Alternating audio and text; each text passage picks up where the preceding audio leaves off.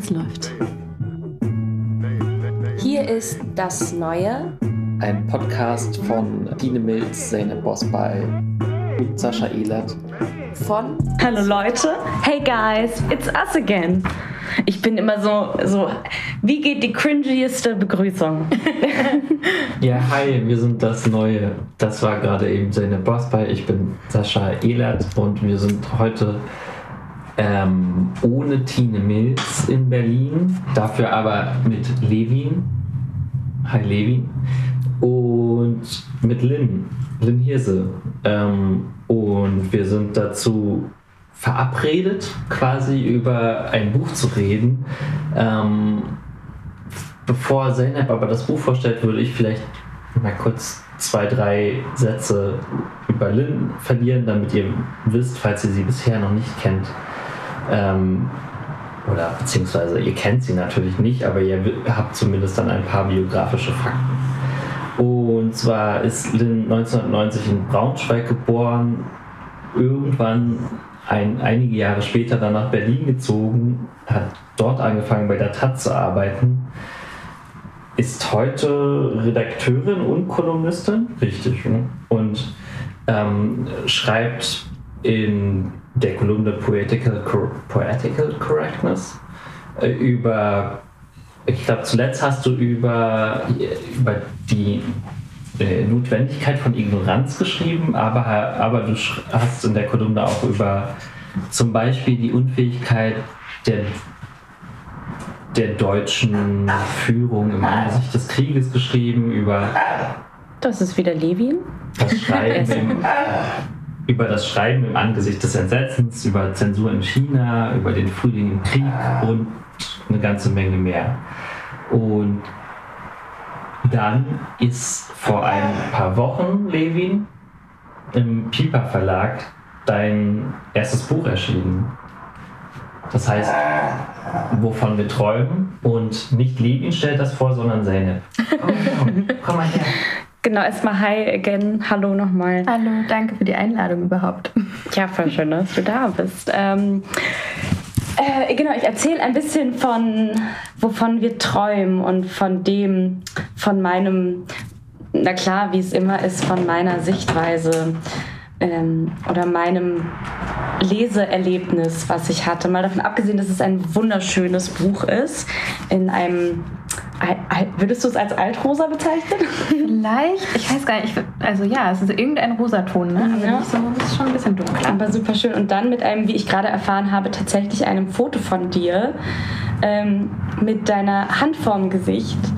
Ähm, wo ist das Foto entstanden, wenn ich erstmal gleich so reingerätschen kann? Das ist ähm, in der verbotenen Stadt in Peking. Ah.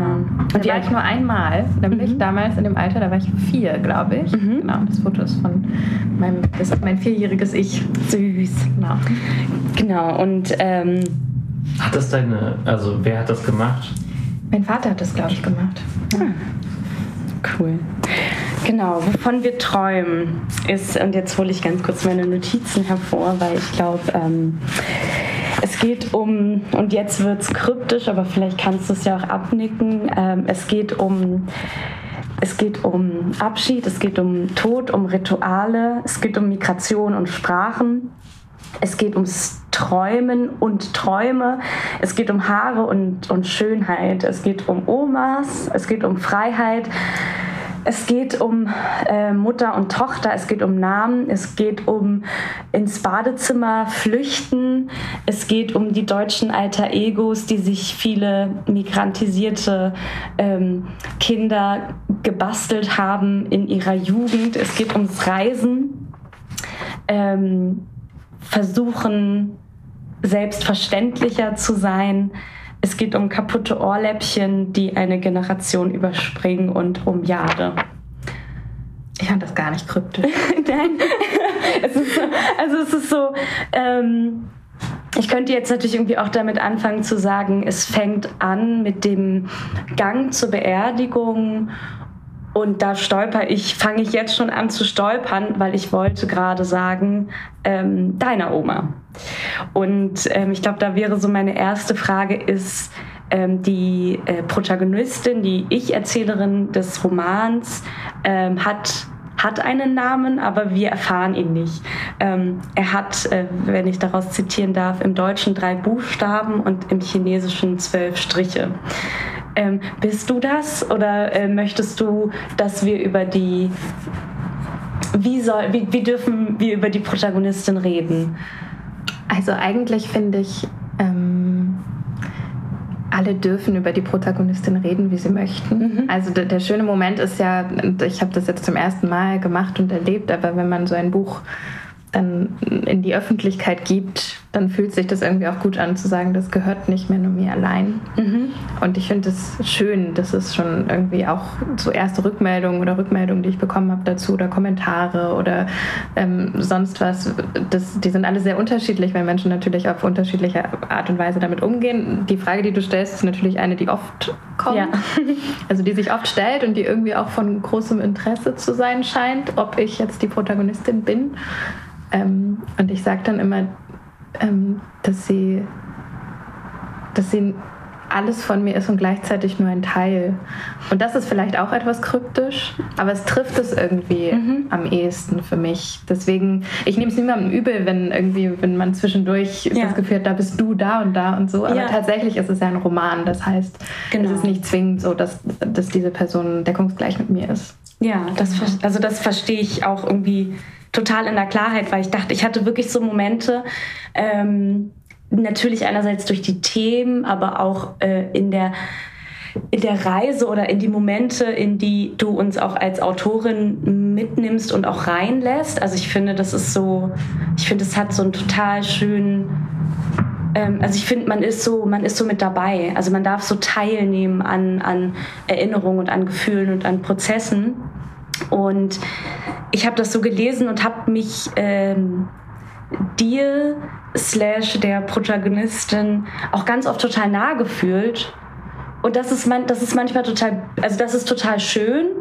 Und es ist auch, ich kenne das halt so ein bisschen aus dem, so aus dem Theater, dass man, man spielt ein Stück, man ist auf der Bühne und Leute sehen einen in einem Stück, in zwei, drei Stücken und die kommen danach auf dich zu und sind total sweet, aber sind halt so, per Du und sind so, ja, du bist unsere und ich hab du, ich hab gesehen und dann ist das oder und ich bin so, hey, wir kennen uns nicht. Du kennst gerade nur einen Teil von mir und der hat auch noch was gespielt. Also schön, dass du so Facetten von meinem spielerischen schreibenden, spielenden Ich mitbekommst, aber das ist, das bin jetzt nicht, also nicht im Sinne von, wir sind keine Friends, aber mhm. es ist so, trotzdem musste ich mir gerade so sagen, ähm, trotzdem kommt jetzt eine Person, äh, mit der wir uns unterhalten werden, die nicht nur das ist. Mhm. So, ne? Also, ähm, aber trotzdem finde ich den Aspekt, wie, wie krass du äh, die, diese Offenheit der Erzählungen ist total, ähm, finde ich, find ich krass schön und auch mutig. Kam dir das in dem Schreibprozess auch so vor oder wie, was war so dein Antrieb, diese Geschichten zu in, in diesen Roman zu schreiben? Hm, also es ist, glaube ich, ein bisschen unterschiedlich. Du hast es ja gerade schon, als du es ein bisschen erzählt hast, worum es geht. Also im Prinzip eine Auflistung, eine Auflistung gemacht und teilweise zum Beispiel Kapitelnamen genannt. Also genau. sowas wie Schönheit.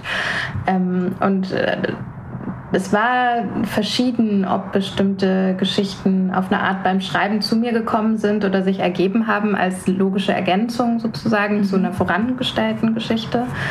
Ähm, ich habe mir vorher, ich hatte tatsächlich so eine Art, auch so eine Art Liste, wo ich dachte, über diese Themen will ich schreiben, so ein bisschen als wäre es ein Sachbuch oder so, dass mhm. ich irgendwie dachte, ich will über das Thema schreiben und über das und über das und das hat sich total verändert natürlich während dieser zwei Jahre und da habe ich auch ganz viel mit meinem Lektor irgendwie Runden gedreht und so, aber ähm, ein paar dieser Anekdoten waren das meistens erst, sind halt geblieben und vor allem Bilder. Also ich habe irgendwie mein Ausgangspunkt für viele dieser Szenen waren Bilder. Mhm. Entweder Fotos oder tatsächlich Bilder in der Erinnerung, die ich hatte, ja. die ich für so stark befunden habe, dass ich dachte, die müssen da erstmal rein. Und dann war halt später die Herausforderung, das ein bisschen aneinander zu ketten und einen mhm. Erzählstrang zu bilden auf eine Art auch wenn es ja kein ganz klassisch erzählter Roman mit einem, mit einem klassischen Erzählstrang ist, ja. auf die Art, genau. Zum Glück. Also hast, also, also hast du sozusagen das im ersten Schritt quasi episodenhaft geschrieben.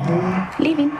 Und dann verknüpft so ein bisschen, also sind es ja schon, also man äh, macht sozusagen ja schon, ähm, man legt weite Strecken zurück in dem Buch irgendwie, also nicht nur örtlich, sondern auch zeitlich. Ähm, aber es ist ja trotzdem sozusagen Eben, es ist ein Roman, aber war das sozusagen, waren es eher einzelne Erzählungen am Anfang, kann man das so sagen? Ich bin mir nicht sicher, ob sie jemals einzeln waren. Ja. Aber episodenhaft stimmt, würde ich sagen. Also es ist ähm, erst, also das Einzige, was ich von der Form von vornherein hatte, waren Anfang und Ende. Also mhm. ich hatte sehr früh das erste Kapitel und sehr früh das letzte und wusste, dass ich die an den Stellen belassen will. Ja. Und die haben mir wahnsinnig geholfen, einfach nur einen Rahmen zu bilden und zu wissen, okay, da geht es los und da hört es auf und was liegt jetzt dazwischen. Und die Dinge dazwischen haben sich verschoben, fast wie Module, mhm. ähm, weil es gar nicht zwingend notwendig war, dass jetzt das eine vor dem anderen steht oder ob es danach steht und so. Und natürlich gibt es jetzt eine eine Logik, wie die Dinge aufeinander folgen. Aber ich glaube, hätte ich da jetzt noch ein weiteres halbes Jahr dran gearbeitet, dann hätten sich auch diese Logiken wieder verändert, wahrscheinlich. Genau. Ja. Hattest du denn ähm, schon, als du, also in der Zeit, zum Beispiel, als du angefangen hast, für die Taz zu arbeiten, hattest du damals schon den, den Wunsch oder den Plan, später mal ein Buch zu schreiben? Also, ist, weil ähm, irgendwie von außen betrachtet mir das mögen das journalistische Schreiben und das literarische Schreiben natürlich irgendwie verwandt sein. Aber ich glaube, das, worauf es ankommt und was literarisches Schreiben gut macht und was auf der anderen Seite journalistisches Schreiben gut macht, sind ja schon andere Dinge, oder? Ja, also auch journalistisches Schreiben hat ja mehrere mh, mm, sicherlich unterschiedliche Maßstäbe, was es gut macht. Also ich mhm. finde die Frage ganz spannend, was ist gutes Schreiben überhaupt? Und natürlich ja. kann man das so dann aufteilen pro ähm, Branche oder, oder ja, Bereich halt, wenn man das möchte. Und sicherlich gibt es da andere Maßstäbe für journalistisches Schreiben, das würde ich auch sagen. Andererseits finde ich, journalistisches Schreiben kann und sollte für mich aus meinem Verständnis schon auch schön sein. Und das ist was, was ähm, vielleicht nicht an allererster Stelle steht, weil natürlich die journalistische Aufgabe, und das sehen wir ja gerade jetzt auch wieder in mhm. Kriegszeiten, in erster Linie Berichterstattung ist. Aber ich, ich frage mich schon auch ganz viel, und das tue ich zum Beispiel ja auch mit meiner Kolumne immer wieder, ähm, wie dringen Worte überhaupt noch durch? Also ist vielleicht eine bestimmte Art des Schreibens irgendwann so abgenutzt, wenn wir immer wieder die gleichen Texte lesen, inhaltlich, weil wir es müssen, mhm. ähm, weil das dazugehört, sich zu informieren und zu lernen, was in der Welt passiert, äh, besteht vielleicht die Möglichkeit, dass man die Form ändert oder den Stil, um entweder Abwechslung zu schaffen auf eine Art, aber auch um andere Zugänge zu ermöglichen, um, um mhm. was zu fühlen oder um, mhm. um äh, ja, irgendwas zu vermitteln, was sich nicht einfach nur in einem kurzen Nachrichtenabsatz vermitteln lässt. Ja. Ähm, das ist einfach eine Frage, die mich interessiert. Also keine, wo ich sagen würde, jeder Journalist muss das jetzt machen, aber das war schon immer was, was mich äh, beschäftigt hat. Also was Sprache kann und, und wie sie das kann und wann. Und deswegen, das, um auf deine Frage dann zurückzukommen, das war jetzt nicht so, dass ich am Anfang bei der Taz schon dachte, ich will unbedingt ein Buch schreiben. Ähm, aber ich dachte, glaube ich, schon immer, dass ich gerne mal ein Buch schreiben will. Mhm. So und mhm. äh, nach meinem Volontariat stand dann erstmal die journalistische Arbeit total im Vordergrund und ich musste mich auch da erstmal finden und tue das vielleicht auch immer noch ein bisschen. Ähm, aber dafür war die Kolumne dann total toll, weil das ein ja. Platz ist, äh, wo man wirklich Raum hat, ähm, sich auszuprobieren, auch ja. auf eine Art. Und äh, genau, und das fiel dann irgendwie ganz gut zusammen mit dem Moment, wo ich dann dieses, dieses Buchprojekt angefangen habe. Cool. Das, das äh, führt jetzt das ist jetzt so ein ganz anderer Exkurs, merke ich gerade, aber äh, was du gesagt hast, ähm, hat mich so in den hat mich auf eine Frage zurückgeführt, die mich die letzten zwei, drei Wochen extrem beschäftigt hat.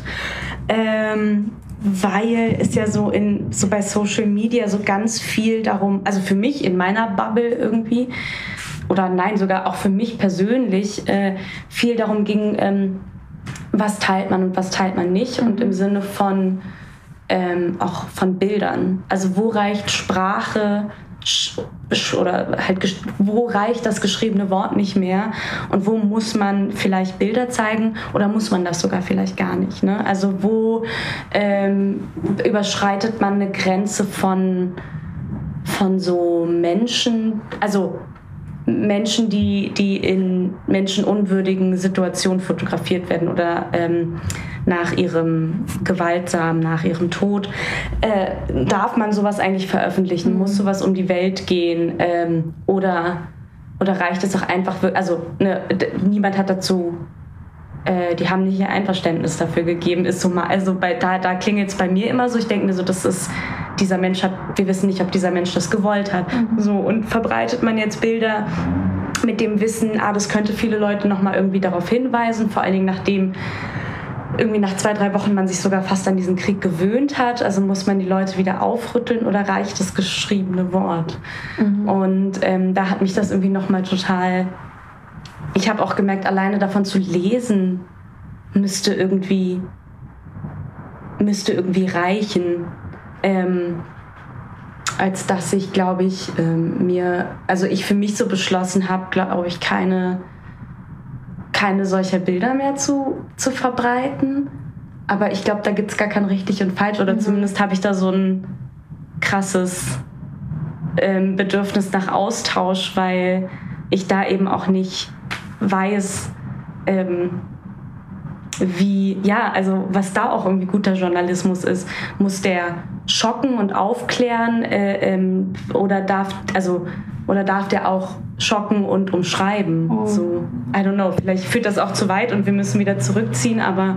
Ist ja auch eine spannende Frage trotzdem. Also vielleicht äh, kurz, um den Gedanken ein bisschen zu Ende zu biegen oder so ist, ich finde ja, Journalismus hat ja nie die Aufgabe zu schocken, sondern das, was mhm. schockt, das sind ja die Zustände. Eigentlich.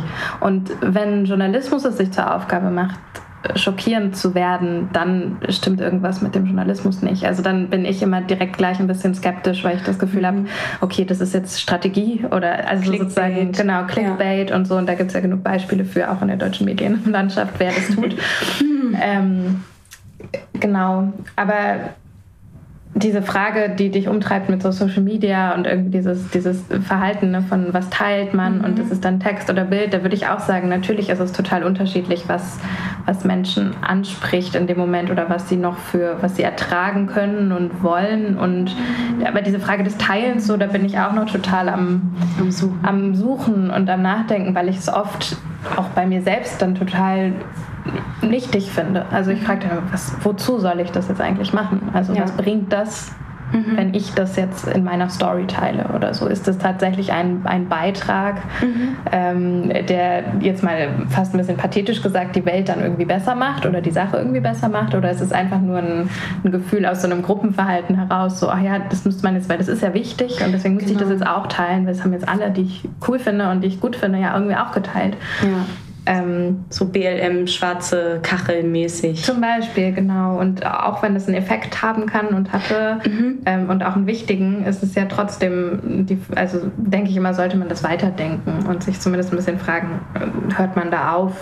Ähm, hoffentlich nicht. Genau, das ist wahrscheinlich auch so dieses, ähm, bin ich dann fertig in dem Moment, in dem ich Story reposten geklickt habe oder wo, wo kann meine Hilfe wirklich aktiver werden oder so? Das finde find ich auf jeden Fall auch eine richtige Frage. Ich glaube, um sozusagen zu versuchen, jetzt, ähm, obwohl wir jetzt gerade beim Thema Social Media sind, zurück zur Literatur zu kommen, ein Schlenker, ähm, dass also ein Bild ist ja immer, oder also ein, eine Fotografie ist fast immer sehr eindeutig irgendwie und Findest du? Zeigt, also, naja, ich meine, ich denke jetzt natürlich explizit an das Thema, über das wir gesprochen haben, an dem mhm. ich an ähm, Foto Fotografie aus Kriegsgebieten. Ähm, das zeigt halt, der, das ist der Versuch, Wahrheit zu zeigen, ähm, die aber automatisch sehr eindeutig ist. Täter, Opfer, Leid und so weiter. Und, mhm. und was halt Literatur, also, und das, das schockt dich entweder oder es schockt dich nicht. Ähm, Aber was Literatur oder was Texte darüber hinaus können, ist dich, glaube ich, auf vielfältige Art und Weise berühren.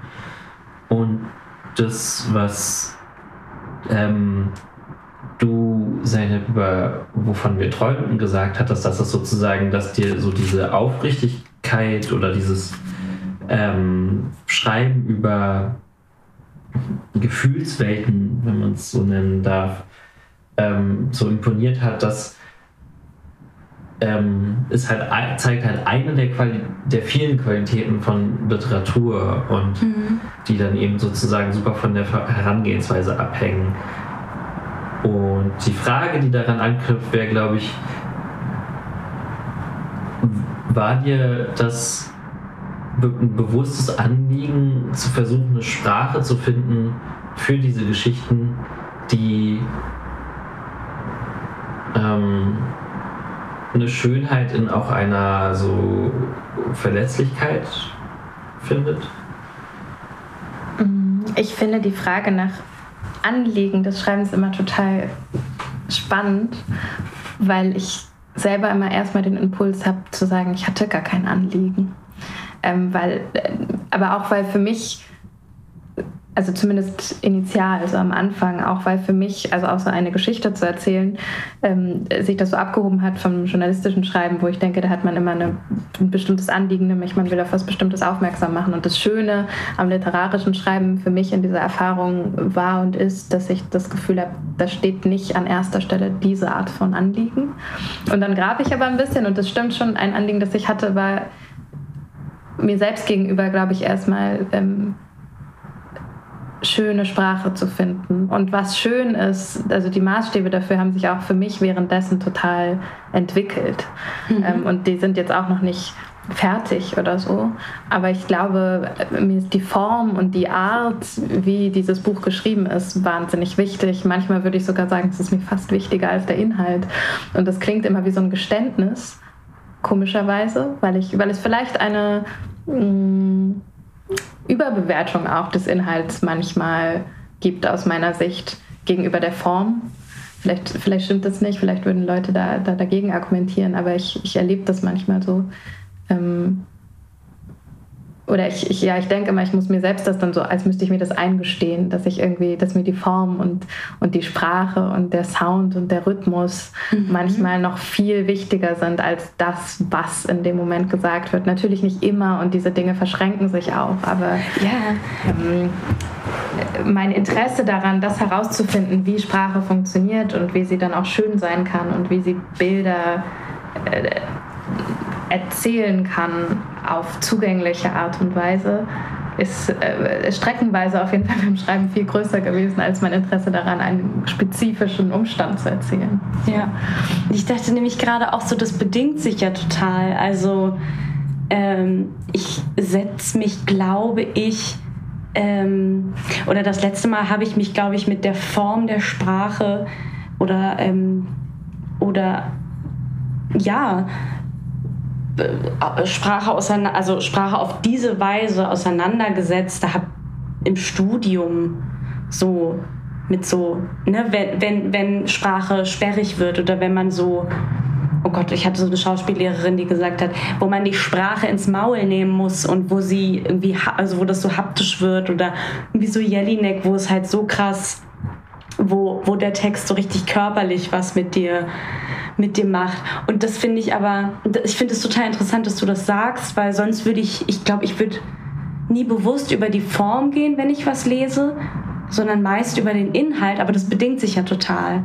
Also wahrscheinlich kann ich das eine ohne das andere gar nicht denken und wahrscheinlich macht es auch was mit mir, ähm, weil ich wurde teilweise wahnsinnig ähm, also ähm, auf eine schöne Art und Weise emotional oder fühlte mich so abgeholt. Und das hat aber auch wahrscheinlich eben genau was mit der, mit der Form zu tun. Es wird was damit zu tun haben, da, also eben mit dem, mit dem Rhythmus, den man sich so hingeben kann, der eben nicht sperrig ist, sondern der so einladend ist. Und das ähm, ist nicht jeder Text, der von Erinnerung oder Familie oder von, von den Dingen äh, handelt, die, von denen du erzählst. So. Und das, ähm, das ist ganz schön. Ich kann auch keinen Text, also weder journalistische noch jetzt irgendwie ein literarisches Kapitel oder so, ich kann keinen Text abgeben oder als fertig betrachten, wenn ich mir den nicht selber vorgelesen habe. Cool. Zum Beispiel. Ja. Ich weiß gar nicht, das ist so ein Ding, das habe ich, glaube ich, schon immer. Ich glaube, ich hatte das auch schon bei irgendwelchen Hausaufgaben oder so. Ich dachte früher immer, es ist total weird, aber mittlerweile habe ich das. Aber man muss so die doch eh auch immer vorlesen, deshalb eigentlich. Ja, das stimmt. In Safety der Schule, first. Das stimmt, genau. Aber tatsächlich auch so für mich selbst. Und ich kam mir zwischendurch manchmal so komisch vor, wenn ich so dachte, ich laufe so durch meine Wohnung und lese mir selbst halt so meine Sachen vor. Aber das funktioniert nur dann für mich, weil ich, ich kann irgendwie nur dann hören, ob die, ob die schon fertig sind oder ob noch was fehlt. Also redigierst du auch beim Lesen dann im Zweifel noch? Äh, du meinst sozusagen mich selbst? Ja. Ja, ja, ja. auf jeden Fall. Ja, ich glaube, das. Ich meine, es gibt ja ganz verschiedene Arten und Weisen, wie SchriftstellerInnen arbeiten und so. Die, diese Methode des Lautvorlesens, das gibt, glaube ich, auch in der Literaturgeschichte wahrscheinlich einige Beispiele mhm. von Leuten, die das auch so gemacht haben. Aber vielleicht jetzt bezogen auf den Roman, ähm, hast vielleicht erstmal, hast du den dann sozusagen, hast du den kapitelweise dir selbst vorgelesen? Oder auch einmal? Auch abschnittweise, also auch ja. kürzere Abschnitte, glaube ich. Also ich habe manchmal irgendwie, wenn ich an an manchen Tagen habe ich irgendwie geschafft, eine halbe Seite zu schreiben und dann habe ich manchmal geschafft, vier Seiten zu schreiben und manchmal irgendwie mehr und dann habe ich die Hälfte weggeworfen oder so. Aber äh, manchmal saß ich über einem Absatz und habe mich die ganze Zeit gefragt, warum der nicht funktioniert für mich. Mhm. Und dann habe ich den ganz oft vorgelesen und versucht dahinter zu kommen, ob, ob ich das rausfinden kann. So. Und ja. manchmal hat es funktioniert und manchmal hat es auch nicht funktioniert. Und sehr oft hat es dann auch einfach nochmal das, ähm, also das Gespräch gebraucht mit meinem, mit meinem Lektor, mit Hannes, der einfach so ein bisschen mein einziger Ansprechpartner war, auch in dem Moment, der ähm, wusste, also der mit mir in dieser Welt des Romans drin war und der ja logischerweise mhm. wusste, so was, ähm, was davor und danach passiert, danach nicht zwingend, aber so ein bisschen vorhersehen konnte vielleicht, was als nächstes passieren würde, aber eben auch wusste, welche Reise wir schon davor gemacht haben. Ja. Genau. Und manchmal hat es auch dann vor allem das gebraucht, aber ich habe auch einfach, manchmal habe ich einen einzelnen Satz. Mhm mir selbst vorgetragen. cool. Ja, ich wollte nämlich gerade fragen, also so, ähm, das heißt, also während des, also während dieser zwei Jahre haben außer du und Hannes jetzt diesen Text, also hat den niemand gelesen? Oder hast kaum. du manchmal kaum? Genau, also tatsächlich, also ähm, mein, mein Agent, der Alfio, der hat zwischendurch mhm. noch was gelesen, weil mit dem hatte ich auch das Exposé am Anfang ähm, zusammengeschrieben und so und der war dann auch im Thema mit drin und es ist gut. Also streckenweise natürlich. Es gibt manchmal einfach den Moment, wo ich das auch das Gefühl hatte, wir brauchen gerade noch eine weitere Perspektive auf den Text. Es reicht mhm. nicht nur mit uns zweien. Vielleicht auch manchmal, wenn wir uns nicht einig waren oder so.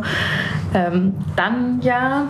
Und dann gab es einzelne Abschnitte, die so Freundinnen von mir zum Teil zwischendrin mal gelesen haben, aber nie so sehr mit dem Auftrag jetzt zu sagen, verstehst du das oder wie soll das sein, sondern vielleicht einfach, weil ich sie daran teilhaben lassen wollte, schon auf eine Art. Mhm.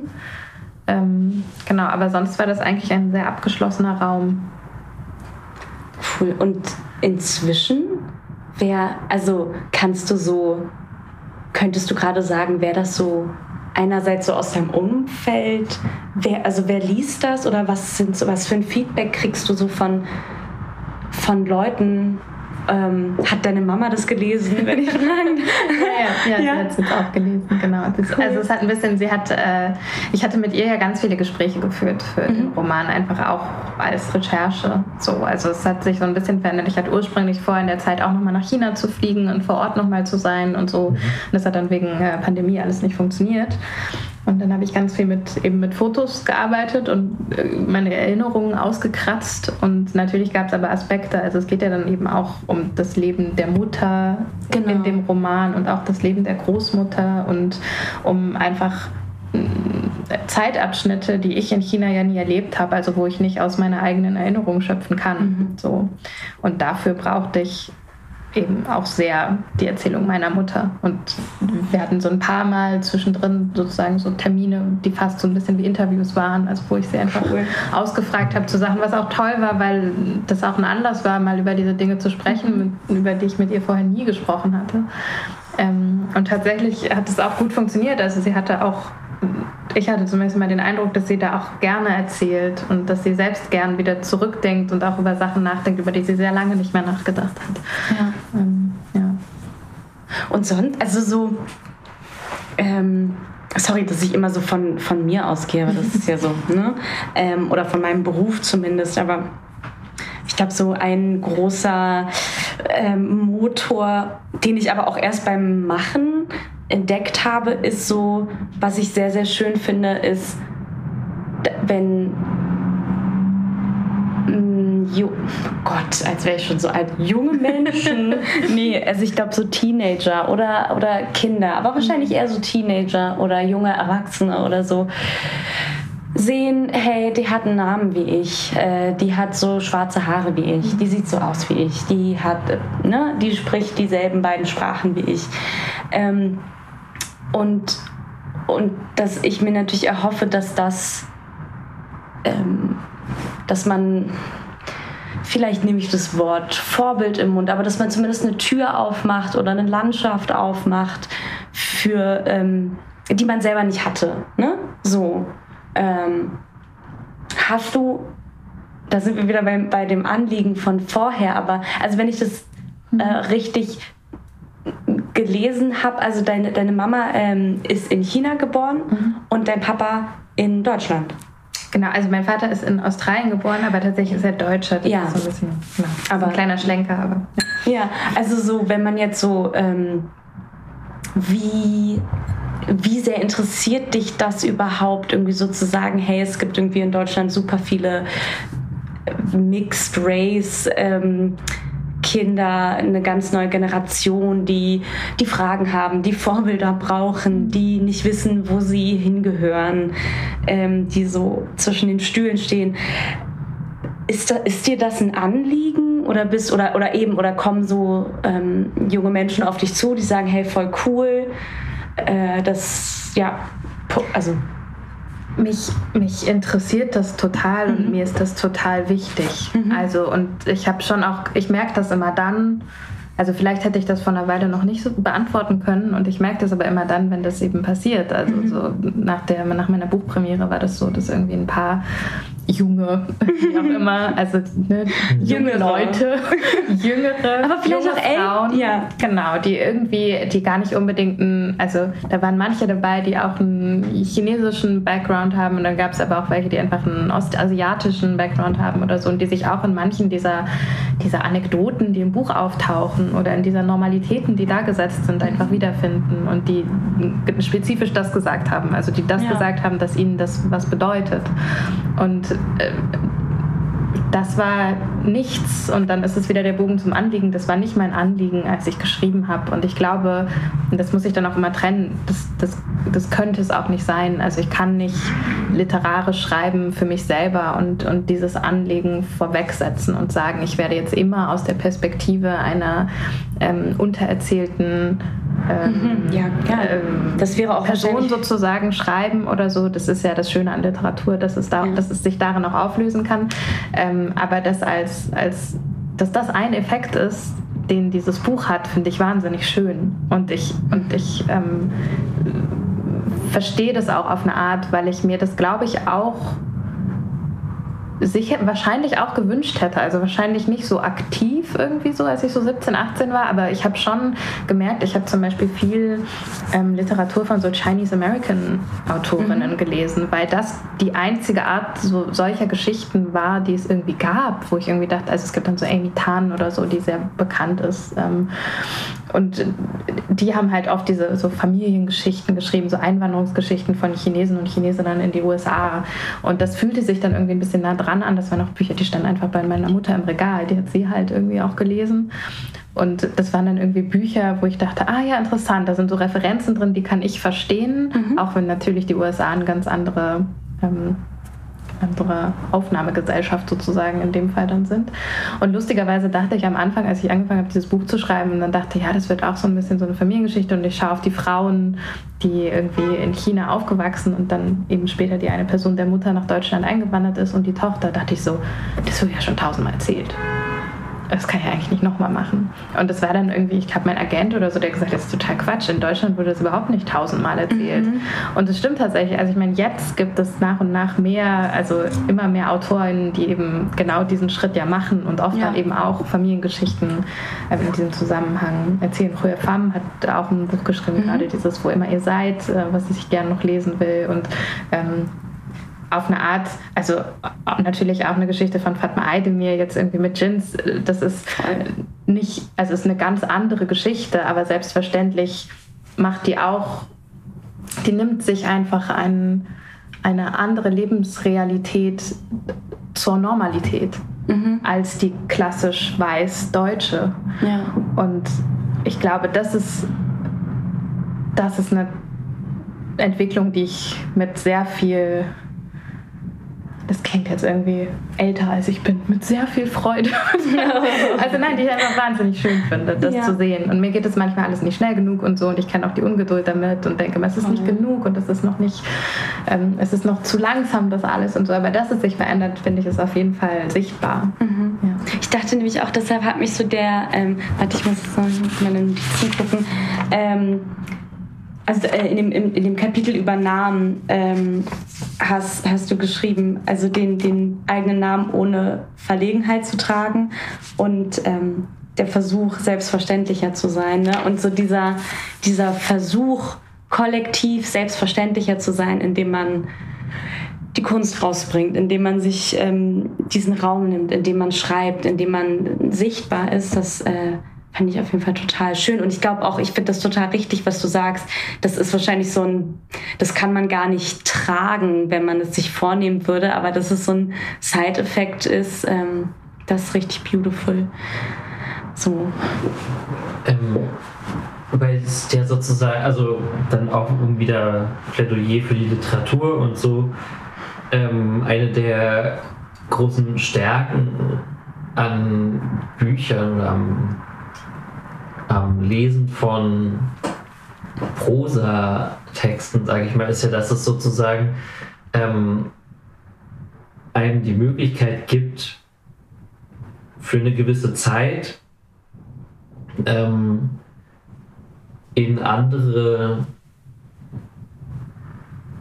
in, oder beziehungsweise in erfundene Leben einzutauchen und dadurch auch sozusagen seinen, seinen eigenen Horizont zu erweitern und auch sein eigenes Wissen vielleicht aber vor allem auch sozusagen über so ganz grundsätzliche menschliche Werte nachzudenken. Und das in, könnte man in dem Fall von deinem ersten Buch jetzt sagen, dass das, was irgendwie im Zentrum steht, und das ist ja was, was irgendwie immer noch ähm, ein Thema ist, was sehr viele Menschen irgendwie sehr zentral beschäftigt, ist das der Familie und irgendwie diese einerseits Nähe, andererseits Abgrenzung von den, von den Generationen, die einen großgezogen haben.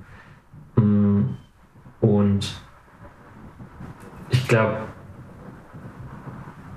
ich äh, ich muss jetzt noch nach der richtigen Frage suchen, falls du gerade eine hast, aber die sozusagen daran anknüpft. Mhm dieses Thema, ähm, also, oder beziehungsweise wir könnten auf jeden Fall ja noch über die über, über Frauenfiguren sprechen oder beziehungsweise wie, ähm, wie über die gesprochen wird. Natürlich haben wir schon viel darüber gesagt, dass das immer sehr sozusagen so ein ähm, man das Gefühl hat, man, dass man der Erzählerin sehr nahe kommt, weil die sehr offen ist mit ihren Gefühlen gegenüber diesen Menschen, die ihr was bedeuten.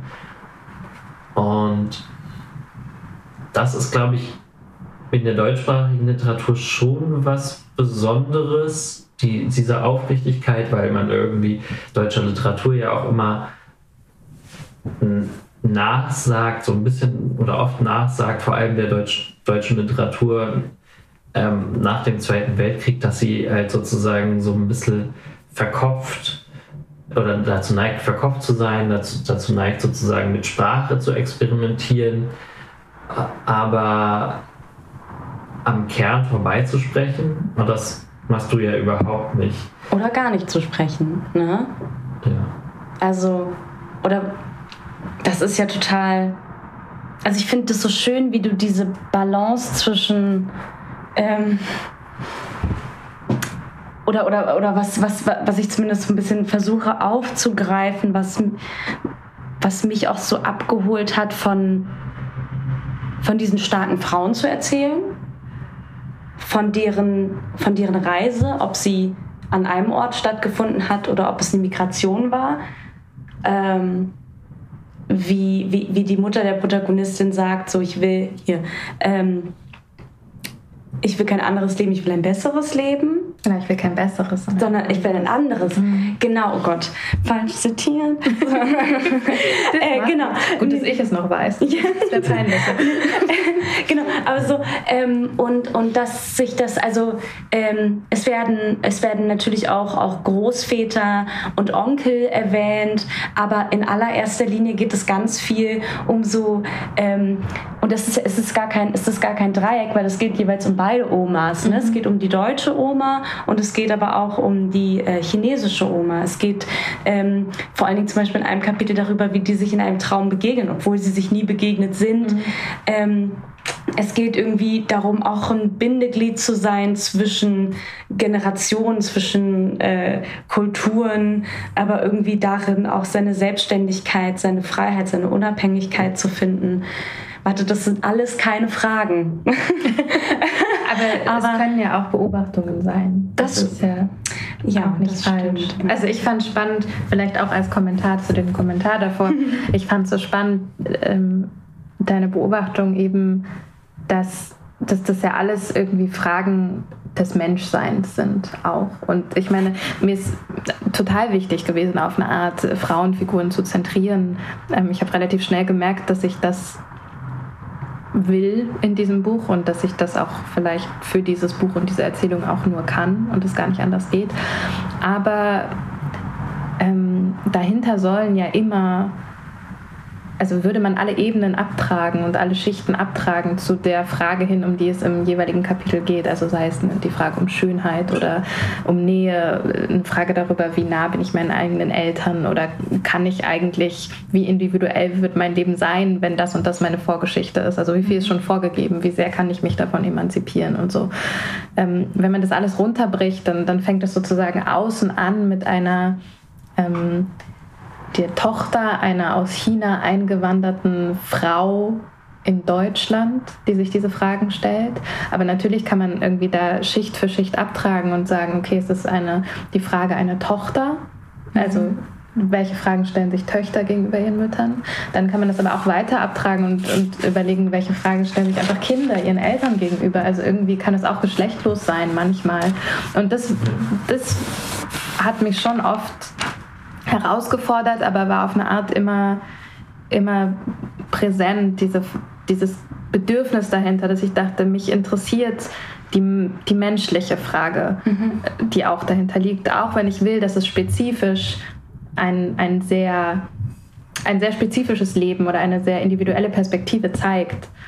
Ähm, ja. Und das finde ich eben spannend, auch wenn du vorhin gefragt hast, was es für Feedback manchmal gibt oder wer es gelesen hat, dass mich auch dann zum Beispiel das freut, wenn es eben auch Leute sind, mit denen die Erzählerin biografisch super wenig gemeinsam hat. Also mhm. das können Menschen sein, die eine andere Geschlechtsidentität haben und Menschen sein, die irgendwie deutlich älter sind ähm, und die trotzdem sagen, sie haben sich in dem und dem Punkt abgeholt gefühlt, meinetwegen, wenn es um Trauer geht oder um, um äh, Verlust oder so.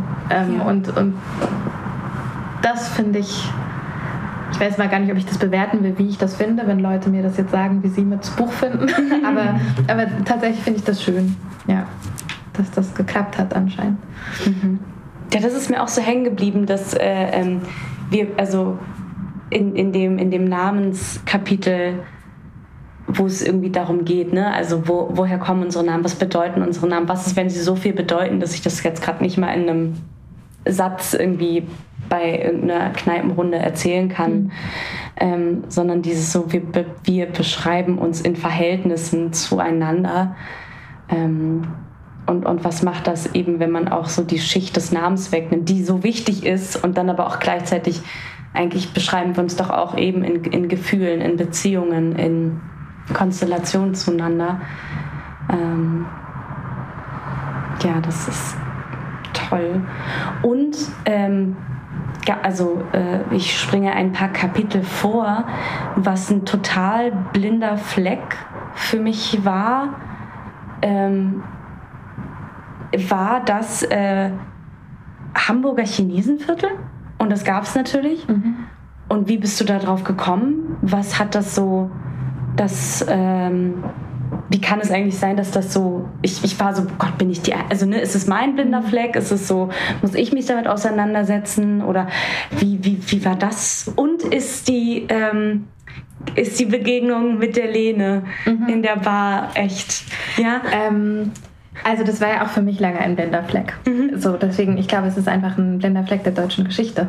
Ja. Ähm, und und äh, der mich tatsächlich ich, wahrscheinlich fällt das Kapitel auf eine Art dann auch so ein bisschen raus, weil ich schon sagen würde, dass das kam woanders her, das Bedürfnis, das da noch rein zu erzählen. So, es war nämlich tatsächlich so, ja, es war nämlich tatsächlich so, dass das fing nämlich an mit, ich äh, habe in meinem Volontariat ein äh, an der Henry-Nannen-Schule in Hamburg einen, einen äh, Intensivkurs sozusagen. Ah, das war Teil mhm. davon.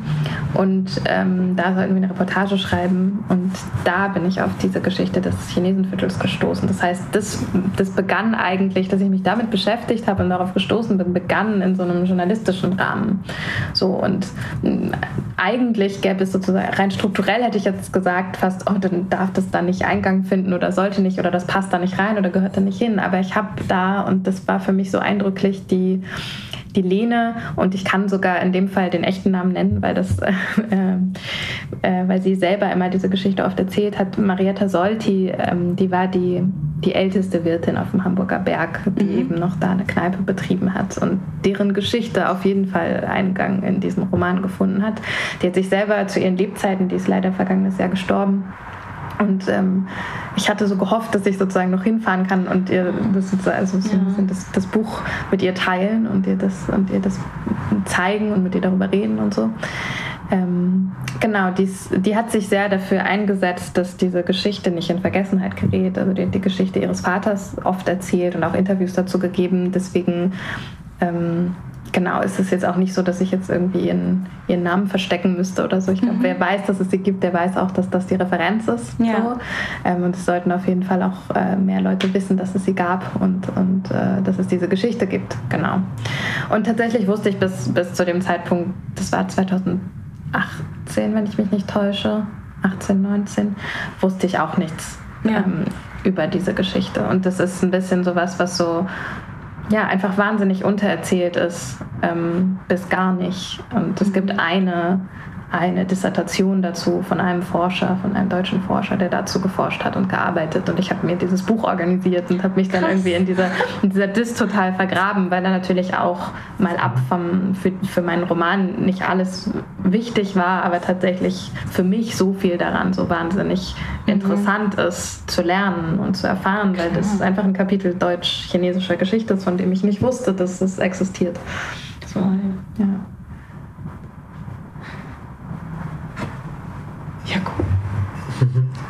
genau, wir, äh, soll, sollen wir sozusagen versuchen, eine, ein, ein Fazit zu ziehen? Also nicht im, im klassischen Sinne ein Fazit zu ziehen, aber ähm, wir haben jetzt ja so ein bisschen verschiedene Aspekte des Buches und ähm, Teilnarration irgendwie angerissen, ohne jetzt zu viel zu verraten.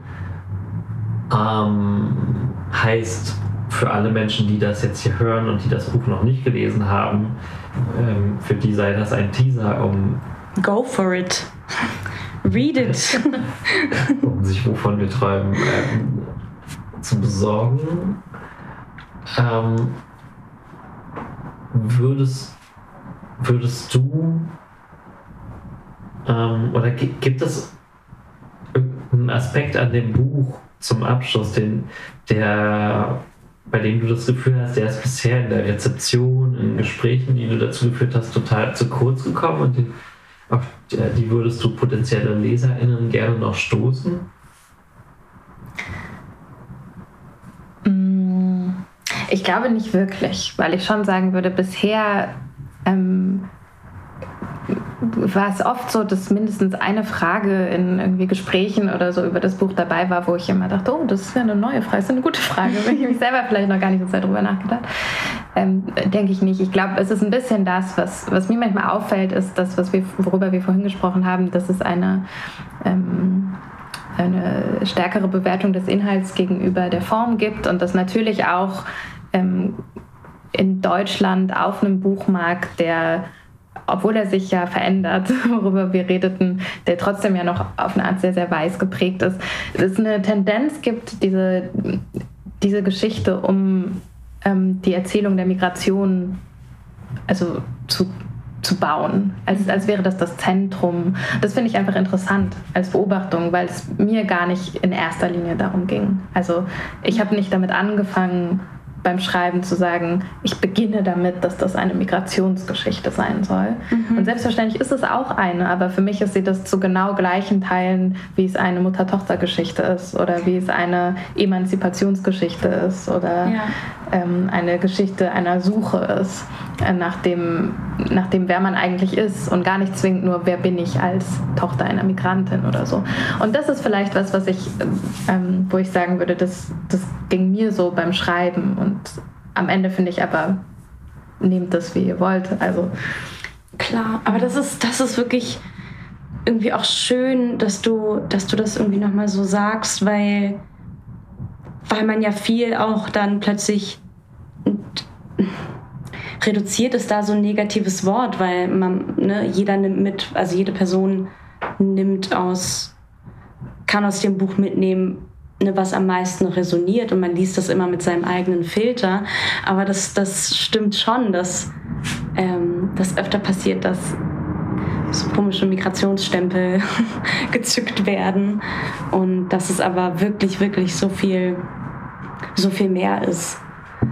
Und das und, hat halt wahrscheinlich was damit zu tun, da, da auf diesen Aspekt noch kurz einzugehen, dass sozusagen ähm, eben die, die Kanäle, auf denen über Literatur gesprochen wird, sind natürlich immer noch geprägt von weißen Menschen, die über die letzten Jahre irgendwie das Bedürfnis entwickelt haben, so zum ersten Mal über diese ganzen blinden Flecke, die sie so haben, ähm, oder die, diese blinden Flecke aufzulösen. Und sie es aber trotzdem natürlich immer noch so vor allem durch ihre, durch ihre Brille sehen, die, ihr Bedürf und ihr Bedürfnis, ähm, sich, sich jetzt sozusagen mit den Schicksalen von Menschen mit Migrationsschicksal, mit Migrationshintergrund oder Vordergrund oder wie auch immer man es mhm. nennen will, ähm, zu beschäftigen. Und ich glaube, dass es deshalb kann es eigentlich der nächste Schritt irgendwie kann natürlich nur sein, dass auch in der, der in den Positionen der professionellen LiteraturkritikerInnen es mehr Menschen gibt, die ähm, mit einer Selbstverständlichkeit so einen Roman wie dein nehmen und den halt als, einfach als Literatur lesen können und jetzt nicht als Mittel zum Zweck, damit man irgendwie auch weiß, wie es irgendwie Menschen ergangen ist, die aus China nach Deutschland gekommen sind oder so. Und ich glaube, es gibt bisher einfach zu wenige. So Miriam Schellbach zum Beispiel ist ein gutes Beispiel für eine sehr gute ähm, Literaturkritikerin. Aber sonst, da hört es dann auch schon, schon, schon fast auf.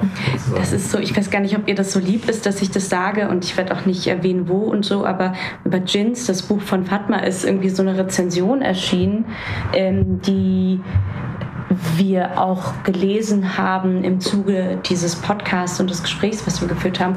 Und das ist eben ähm, ähnlich wie bei, also, oder zumindest stelle ich mir das so vor, dass es dann so ähnlich ist, weil oder Gefahr läuft ähnlich zu sein, weil äh, es äh, gibt ja verschiedene, also jedes Kapitel ist eine, eine die, das, die Sicht einer anderen Figur. Und es ist halt so viel. Ne? Es geht um, es geht um eben, es geht um Trauer, es geht um eine Migrationsgeschichte, es geht ums äh, na klar geht es auch ums Fremdsein, um sich anpassen, um, äh, aber es geht eben auch um, um Liebe, um Glauben, um familiäre Dynamiken und so. Und in der Rezension hatte sich die Person wirklich nur ein Kapitel rausgepickt und dann nur so Zitate von Scheiß Polizisten, ich hasse Deutschland. So, und, und man war so, du hast aber auch echt nur eine Seite aufgeschlagen und, und du hast auch nur das gelesen, was du lesen wolltest, ne?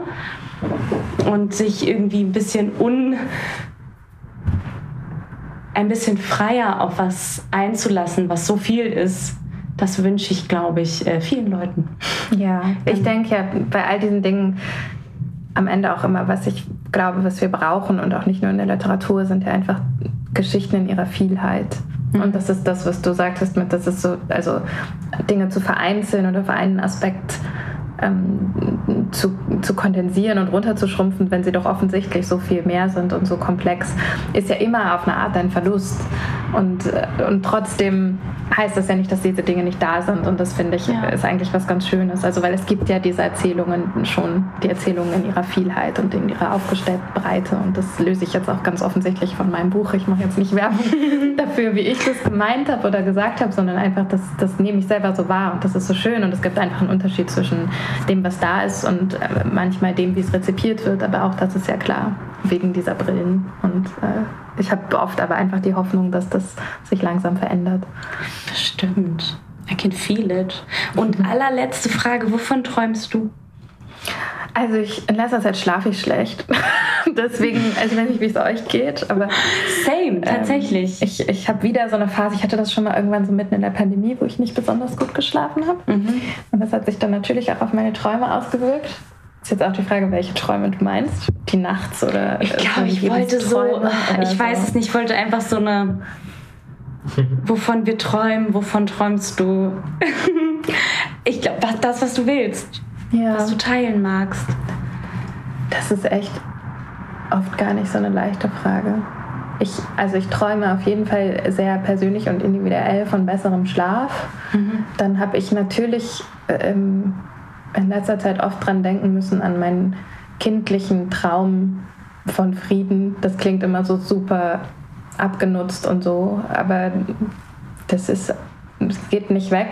So, und das ist, ist selbst in, in, jeder Naivität und so finde ich, sowas hat Berechtigung. Ähm, ich glaube, und dann vielleicht noch den Traum, dass wir über uns hinauswachsen könnten oder verstehen, dass wir schon mehr können, so als, als Menschen, mhm. als, als wir oft von uns denken. Vielleicht das auch.